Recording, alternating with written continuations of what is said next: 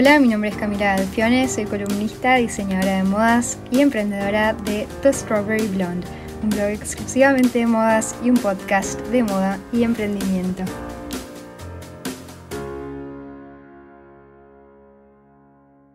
Hoy estoy con Margo Baridón, mi diseñadora uruguaya preferida, en su nuevo local en Montevideo. Margo es licenciada en diseño de modas y en gerencia y administración con una especialización en marketing y además reforzó sus estudios con un sinfín de cursos en Central St. Martins. Hoy Margo lleva adelante su firma homónima que se destaca por su fuerte sello identitario que a todos nos encanta, ¿no? Bienvenida Margo. Bienvenida Cami, gracias por nuevamente invitarme a tu podcast. Cada vez que arrancamos con Margo un podcast se ríe porque yo hago la introducción hablada y a Margo le tienta, entonces nada, estamos, arrancamos muertas de risa, lo tuve que grabar un par de veces. Margo, este es un año muy importante para tu marca, así que bueno, felicitaciones. Eh, primero que nada por abrir tu primer local, por tu llegada a Chile, por tu nuevo plan de internacionalización. Así que bueno, de eso vamos a estar eh, hablando un poco hoy. ¿Qué te parece? Buenísimo. Genial. Bueno, Margo, como sabrás, arranco todos mis podcasts preguntándole a mis invitados de qué signo sos. Eh, de Capricornio. Bueno, todo tiene sentido ahora. todo tiene sentido porque Capricornio, o sea, creo que una colección con tanta identidad, tanta, tanta vibra en la paleta, em, tanta fuerza y con ese toque tan lúdico no podía ser de otro signo más que de una diseñadora de Capricornio, ¿no? Además la cabra siempre va en su día para arriba. bueno, sí, bueno, está, eso es un poco lo que mm, siento que eh, me caracteriza de Capricornio, que es como no siempre eh, avanzar hacia adelante, no importa cuán, cuán chiquito sea el paso. Y por ejemplo, bueno, la carrera de diseño de modas me llevó ocho años hacerla y no la abandoné. Fui tipo, aunque sea, aunque era de una materia por semestre, igual avanzaba en algo. Claro. Y hoy tenés además dos títulos, o sea. Sí. Re bien. Bueno, eh, este año, después de tres años, eh, aunque parezca mentira, porque parecería eh, que estás hace tantos más. Ay, sí, qué cansancio. Pero no, en tan poco tiempo te hiciste una marca tan importante en el diseño bueno, no sé si importante, pero... Sí, claro que sí. Nada, como que, como que siento que yo arranqué con Fashion Box, con mi emprendimiento, cuando... Quiero una marca de accesorios. De accesorios de moda y, y por eso fue que me introduje, digamos, al mundo de la moda como más anterior al desarrollo de la marca indumentaria. Por eso, capaz que en el imaginario colectivo, como que la marca tiene más años de los que de verdad tiene. Aparte, yo presenté colecciones de estudiante.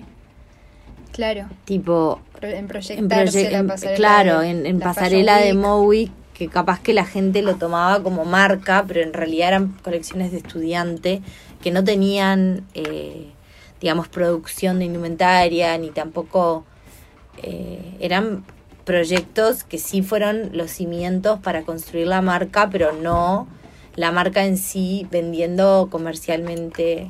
Eh, claro, claro, por eso da esa sensación de que estás hace tanto más, ¿no? Pero además, por tres años hubo como estuvo siempre la, la, pregunta, ¿no? ¿Dónde está Margo? ¿Dónde está Margo? Porque tu producto genera como una fascinación y, y a mí como, como por el blog y por eh, siempre seguir tan de cerca a tu marca me llegaron en los últimos tres años tantos mensajes de dónde está Margo, dónde la puedo encontrar, y hoy finalmente después de tres años tenés tu local y ya tenés un lugar físico para responder a esa pregunta. Y la pregunta es, ¿qué te hizo finalmente tomar la decisión de, de abrir un local? Eh, bueno, el local siempre estuvo presente, como que era necesario para mí encontrar la forma de satisfacer la demanda local eh, desde un lugar propio. O sea, porque yo he vendido en tienda, he vendido en diferentes lugares multimarca, pero quería como un lugar propio y daba miedo dar el salto porque yo soy muy precavida en los costos fijos, en, todo lo que significa eh, tener una marca en Uruguay que es complejo. Entonces, para dar el paso quería estar segura y tranquila y por eso me llevó un tiempo desarrollar la parte de producción, la parte de telas, la parte de abastecimiento, la identidad de la marca, como sentir que estaba todo eso sólido para abrir. O sea, hay muchas marcas que tipo hacen una, no sé, hacen una marca, ponen un local, ponen otro, ponen otro y después como que es demasiado y se diluye la identidad de la marca. Yo quería como estar sólida desde ese punto de vista para poder eh, enfrentar las necesidades que implica un local. ¿Le recomendarías esto a una diseñadora que recién arranca esperar eh, para abrir su primer local? Yo siento que cada, cada quien tiene también su proceso. O sea, yo trabajé durante muchos años como empleada en una empresa de administración mientras estaba terminando la carrera de diseño de modas.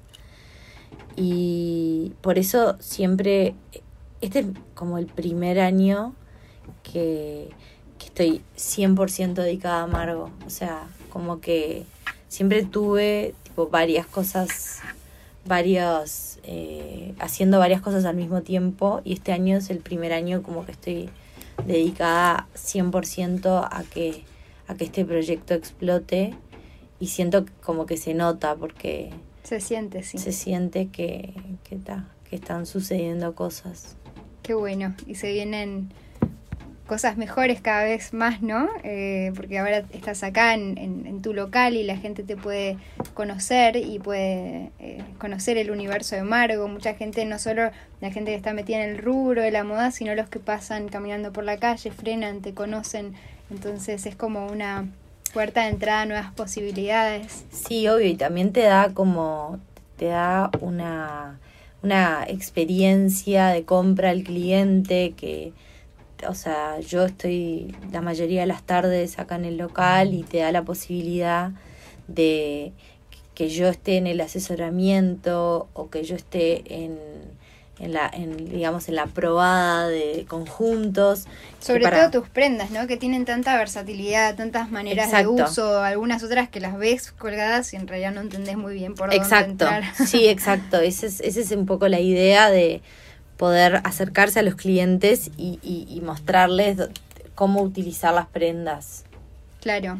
¿Y cuál es, qué nos puedes contar un poco acerca de esta experiencia en el local con el trato del, con el consumidor? Bueno, siento que es muy eh, como enriquecedor tener la posibilidad de tener feedback tipo real de, de cuerpos, de clientas, de ocasiones de uso, de necesidades de cosas que se plantean que capaz que no lo habías pensado, o sea, vos diseñás pensando en, en una mujer, pero capaz que la realidad de la mujer es otra y precisa eh, otro, acondicionar la prenda de una forma diferente, por ejemplo, qué sé yo, eh, hay mangas que capaz que hay que tipo acortarle un poco el volumen o, o largos de vestidos que hay que acortarlos porque no, no es lo mismo la modelo que la persona real. Entonces tratamos de, manteniendo la identidad de la marca, generar un producto acorde al mercado local. Claro. Em, y venís con la idea de internacionalizar tu marca prácticamente desde el comienzo de la marca y este año consiste el apoyo de Uruguay 21. Eh, sí. Felicitaciones. Gracias. Em, ¿Qué se requiere como marca para proyectarse y devenir internacional? Yo creo que es una serie de factores eh, que tienen que estar, eh, digamos, eh, como alineados. Es importante tener una identidad clara como marca, tener una imagen sólida, tener un producto que sea de calidad y tenga un diferencial suficiente para poder competir en el exterior sea, por precio desde Uruguay no vamos a competir nunca, por eso es importante que tenga la calidad, la, eh, la identidad, como, digamos, un diferencial importante. También saber a qué mercado queremos llegar, o sea, qué mercado la marca quiere llegar y cómo llegar a ese mercado, o sea, cuáles son las formas de, de entrar en ese mercado. Claro Y creo que con eso claro es la forma de hacer un plan de internacionalización. ¿Y cuál es el primer paso? ¿A dónde, a dónde apuntás a llevar tu marca en una primera instancia? En una primera instancia estoy trabajando con una agente internacional, con una agent que tomó la representación de la marca en el exterior y logramos cerrar em, la primer venta es a una tienda en Miami, a un multimarca que se llama Bosa Concept y después em, también estamos cerrando una venta a Cartagena de Indias. Qué bueno. A otra multimarca. Y después eh, hay, hay un par de clientes potenciales más, pero que no están lo suficientemente desarrollados como para comentarlos. Buenísimo. Y creo que la moda eh, colombiana hoy está en un gran momento, ¿no? Así que creo que Margo ahí es, está buenísimo porque es un momento muy importante actualmente en la moda colombiana, está creciendo muchísimo.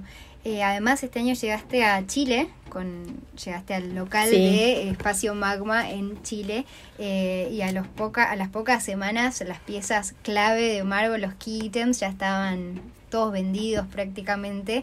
Eh, así que, bueno, felicitaciones y contanos em, por ahí qué crees que estaba faltando en el mercado chileno que, que tu colección en dos segundos básicamente desapareció, ¿no? Bueno, no fue tan así.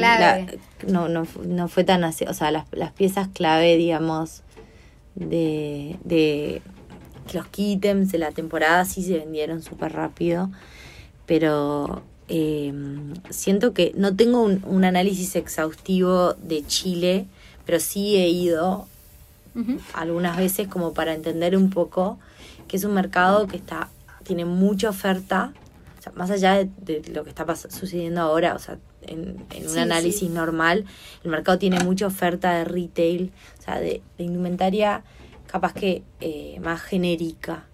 Y siento que lo que estaba faltando, que es también lo que vio Magma, o sea, lo que ve Magma, es em, como un, una tipo diseño de autor, diseño con más identidad. Hmm. Y siento que eso eh, sí es para, el, para los chilenos está buenísimo tener la posibilidad de en un solo local comprar moda uruguaya, comprar eh, marcas del exterior, tener como un, mini eh, assortment de productos específicos para alguien que le encanta la moda y que no quiere capaz que algo tan genérico, sino algo más exclusivo. Claro. Y bueno, obviamente el, éxito de, tu llegada a Chile tiene mucho que ver con la identidad de Margo, que es única. y Pero ¿qué, ¿cuál crees que fue eh, la clave del éxito para que tu colección tenga realmente eh, la llegada que tuvo? Bueno, creo que es importante. Ah, eh, yo lo vi.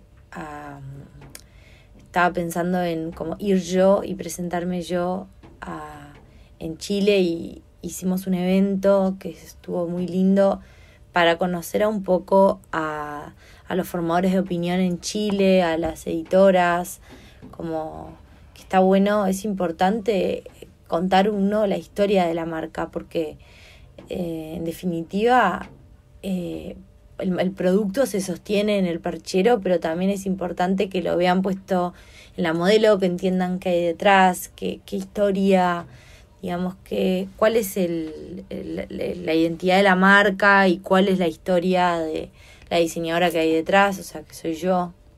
Claro, totalmente. Creo que, que eso es lo que a muchos consumidores les termina de encantar, ¿no? Por lo menos a mí me pasa cuando voy a comprar, conozco a la diseñadora, conozco un poco la historia y ya es otra la magia de las cosas que te probás. Eh, qué importante. Y hablemos un poco acerca de tu nueva colección, Erwan, inspirada en, el arte y los diseños de los hermanos Burulek.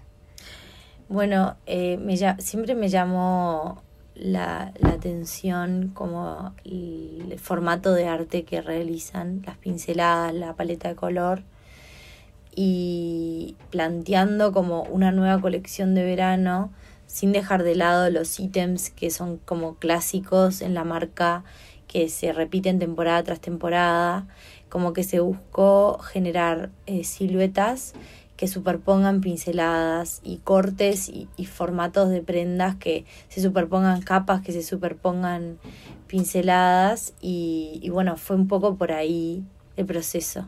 Se, se puede ver muchísimo reflejado en la, en la complejidad de la moldería de las mangas, esta colección, ¿no? Yo lo sí, veo sobre todo en exacto. Y también como en los, en, en los cruces de en los cruces de blusas, en los cruces de, de, ataduras para pantalones, en la externalidad de los bolsillos también.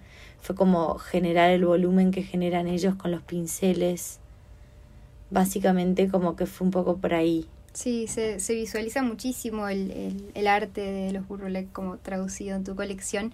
Y algo que me parece muy interesante es como vos a lo largo de los años eh, mantuviste esta impronta conceptual, ¿no? Porque a veces me pasa de ver diseñadoras que en sus primeras colecciones tienen una inspiración muy clara, muy fuerte y con los años por ahí, ya sabiendo que se vende, que no dejan de lado esta parte más conceptual y se enfocan más en, en, en diseñar por ahí sin un punto de partida tan conceptual y lo que veo en tu marca es que vos todos los años tenés este punto de partida eh, y eso es lo que por un lado creo que le da este diferencial a cada una de tus colecciones, ¿no?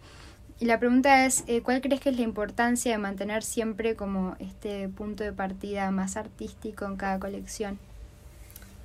Bueno, eh, te, agradezco. Eh, es difícil, la verdad. Es difícil em, mantener como, como un... Generalmente las marcas independientes es una persona que hace de todo entonces como que yo siempre quise mantener eh, claro el tema de, ok, el diseño es la clave en mi marca. Y entonces tiene que siempre haber un proceso sólido. O sea, los años míos de desarrollo sin local fueron como muy ricos y los procesos desarrollados me permiten tener varias colecciones en un solo proceso. Entonces como que por eso también un poco tu pregunta anterior de por qué demoré tanto en tener un local y que tampoco es mío solo, también está hay otra claro, va de Florencia, sí. Exacto, entonces, eh, pero igual como que es necesario eh, eso, como tener, y, y, y mis diseños no son tipo fáciles, no es para cualquiera, pero sí siento que cada vez más o sea, hay más gente que se anima, que, que quiere probar colores, que quiere probar siluetas y no va a lo obvio. Creo que también algo que, que pasa con tus diseños, que sé que vos lo ves y, y, muchas personas lo vemos que estamos en la moda en, en, en Uruguay, es que por ahí lanzas un diseño como súper controversial una temporada y a ese diseño se animan tres personas y a la siguiente temporada todo el mundo quiere ese diseño que por era tan difícil. Es como vérselo a alguien para, para así funcionan un poco las tendencias, ¿no? Pero en sí, diseño se ve muchísimo porque no son fáciles de adaptar en una primera instancia algunos, otros por ahí sí. Eh, Capaz que es como un, un gusto adquirido, como que la, la, qué sé yo, la clienta capaz. Eh, por eso mantenemos, o sea, seguimos vendiendo key items de temporada anterior, tipo lo seguimos comercializando, porque la clienta lo sigue pidiendo. O sea, eh, y también eso hace como que vos te hagas la inversión en una prenda, pero que la sigas usando temporada tras temporada. No es que se tira y se va. O claro es moda que sí tiene tendencia, pero también tiene un, un componente de una prenda clásica que perdura, o sea, porque lo seguís usando y lo seguís amando. Claro. Tipo, el otro día, por ejemplo, vi una foto de una clienta que es que tenía eh, nada, tenía puesta una camisa de mi primer colección. Claro. Y que la ama. Sí, sí, Entonces como que y es un diseño súper actual, o sea, que está recontra actual que capaz que en ese momento no se entendía mucho, pero como que está bueno saber eso, que vos podés utilizar la prenda sin importar mucho la temporada. Es que yo creo que cuando el factor innovación trasciende la temporada, o sea, por más de que esté alineado con determinada tendencia, es más el grado de innovación que el grado de tendencia que, que con el que carga esa prenda, se vuelven prendas atemporales, porque una prenda original que es, que es linda siempre va a ser original. En tres años va a seguir siendo eh, innovadora y llamativa. Es que es una prenda trendy, pero también propia de la marca, o sea, identitaria. Porque no tenés como, como o sea, qué sé yo, cosas, no sé, la, las, la ciclista, ponele, no sé, te dio un ítem de esta temporada, pero en realidad la tenés, o sea, Margo, o sea, ¿entendés? Como que no. Bueno, tu ciclista es bien Margo. no, yo ya, ya te pedí que el día que alguien se la compre, yo vengo y hago unas stories para Instagram porque va a ser como. La ciclista de Margo es color eh, verde fluo y tiene unos agujeros en al costado, muy sexys. Obvio. Pero a lo que voy es que, que como que, tan, que los ítems, digamos, que representan la temporada no son como genéricos. Claro. Sino son parte del universo. Entonces como que eso genera una diferencia. Perfecto. Bueno, Margo, ¿y qué planes para 2020? bueno, continuar con el proceso de internacionalización, asistir a algunos eventos en el exterior alineados con este proceso. Bueno, ahora vas a, te vas a Colombia en una semana. Sí. Después te cuento, hacemos un podcast. Hacemos un podcast. Después te cuento. Eh, y también, nada, como que continuar, eh, digamos, desarrollando la marca a nivel local y también a nivel internacional Em, Perfecto. nada, ya armando la colección de invierno. ¿Qué nos puedes anticipar? Eh, nada, que es una colección que es una colección como con una paleta diferente a las que vengo haciendo. Chan. Sí. ¿Algún, algún tono que nos puedas eh, adelantar? más, capaz que eh, más evolucionada como porque yo también como viste como persona y como diseñadora evolucionás tal cual y también tenés como más preferencias de vestir de una forma o de otra más colorida más apagada un, un, poco una mezcla y tratar también de, de incursionar en algún segmento de productos que no había incursionado antes Wow, por ejemplo, ¿se puede contar o, todavía no? Sorpresa. Sorpresa. Sorpresa. Bien. Em, bueno, y, no quería dejar de mencionar también que este año hiciste eh, R Art Studio, hizo una colaboración para la marca de caravanas Statement Earrings. Sí. Contame cómo fue trabajar en conjunto con, con las chicas de R, ¿no? Que bueno, Ro, son Rosario y Ro. Eh, Ro es muy amiga tuya. Claro nada, lo máximo. Eh, las quiero muchísimo y la verdad que para mí Ro siempre desde, desde chica siempre fue como una mente creativa como imparable, o sea, mm. y a una persona muy tipo archimanual, o sea, como que todo todo tipo de manualidad y todo tipo de como creación era posible de parte de Ro. Y desde siempre, desde que arrancó con R, yo le vengo diciendo para hacer algo en conjunto. Y está como que Ro es muy eh, particular, de, tiene sus tiempos y sus procesos.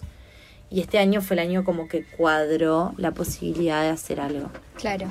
Y nada, fue un placer porque eh, muy divertido y tuvo una gran aceptación del público, la colección. Realmente fue un verdadero éxito. Todo el mundo comenta acerca de las caravanas, no solo porque cada pieza es única, porque están hechas como con las manos, como hablábamos, sino que eh, además son muy son grandes y son muy livianas, que creo que eso es una gran ventaja, porque a veces caravanas tan pesadas es como que ya no te acompañan en el día a día, en cambio eh, estas que son tan llamativas, tan tan importantes y tan livianas, creo que, es eso es lo primero que la gente no puede creer, tipo lo, que lo, tipo, lo poquito que pesan, y entonces está como que hace una diferencia y está buenísimo poder tener un producto que sea hecho en Uruguay, tipo, y como con mucha identidad, porque quieras o no, o sea, la mayoría de la bijou que hay acá es casi toda tipo, o sea, hay, mu hay mucho que es importado, entonces está bueno poder tener como una identidad dentro de un material que no se había usado tanto. Claro, porque son hechas con resina. Eh, con resina, con... partes de. con rellenos interesantes, con con cosas adentro, Como universos de la colección, exacto, con universos que se crean que están buenísimos y, y, creo que le suman a la indumentaria un montón. Tal cual. Margo, eh, antes de finalizar, eh, siempre termino mis podcasts haciendo alguna recomendación, así que te quería preguntar a vos si tenías algún libro, algún podcast, algo para recomendar. Bueno, como podcast, Second Life de Hilary Kerr es mi favorito, lo escucho todos los lunes, como el tuyo. También. Y después también em, recomiendo mucho, me encantó el documental de Bill Gates en Netflix. Tipo, adentro de. Es algo como Inside Bill Gates Mind o algo así. Es cortito, es tipo una miniserie, pero me encantó. Y mm, como libro estoy leyendo La mujer de Bill Gates. Ah, ¿en serio? El de Melinda Gates. Mira. The Moment of Lift. Ajá. Y nada. Buenísimo. Bueno, muchas gracias y muchas gracias por acompañarme hoy en mi podcast. De nada. Un placer. Eh, bueno, besos, nos vemos. Nos vemos y bueno, muchas gracias a todos los que nos están acompañando hoy. Los que quieran seguir profundizando en el mundo de la moda pueden entrar a www.thestrawberryblonde.com. Eh, también pueden dejar sus comentarios abajo. Eh, a darle su ranking a mi podcast para, seguir creciendo. Eh, así que bueno, muchas gracias por escuchar y los espero acá el lunes que viene.